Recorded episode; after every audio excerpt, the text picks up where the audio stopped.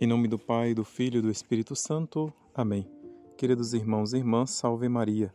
Sou o Padre Reinaldo Satiro, do Instituto do Verbo Encarnado. Vamos meditar juntos esta esplendorosa cena evangélica proposta na liturgia de hoje, tirada do Evangelho de São Marcos, capítulo 10, versículos 46 a 52.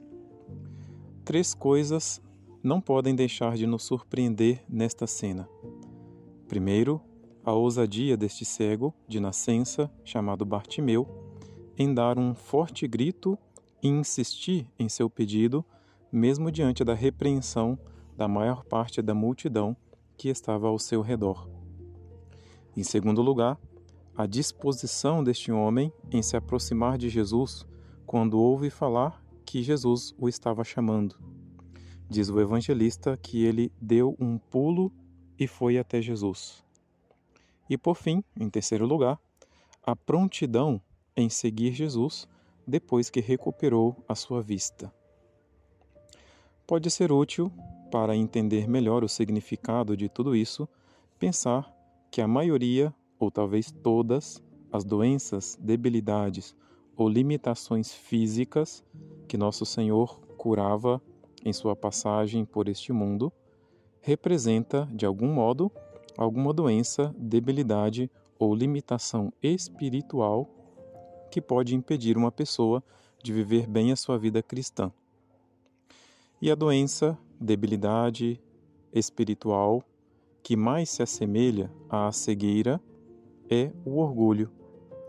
De tal modo que podemos falar que, da mesma forma que Bartimeu, por sua cegueira, estava sentado, ou podemos dizer também paralisado à beira do caminho de Jericó para Jerusalém, a pessoa ou o cristão orgulhoso está sentado ou paralisado à beira do caminho que vai para Jerusalém celeste, no caminho que vai para o céu, no caminho da salvação.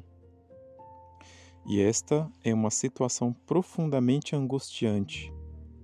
Poderíamos até dizer que seria melhor este cristão não estar no caminho do que estar nele, porém, nesta lamentável situação, sentado ou paralisado. E tudo isto pelo orgulho. Mas nem tudo está perdido.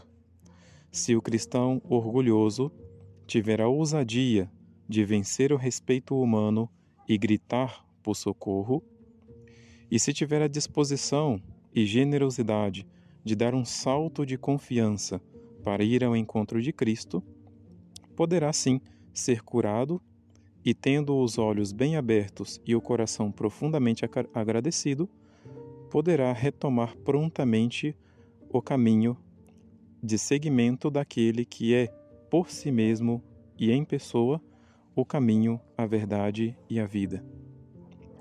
Não se trata de atitudes fáceis, mas, para vencer o orgulho, devemos estar dispostos a vencer todos os obstáculos interiores e exteriores que nos impedem de gritar por socorro e saltar na confiança ao encontro do Senhor.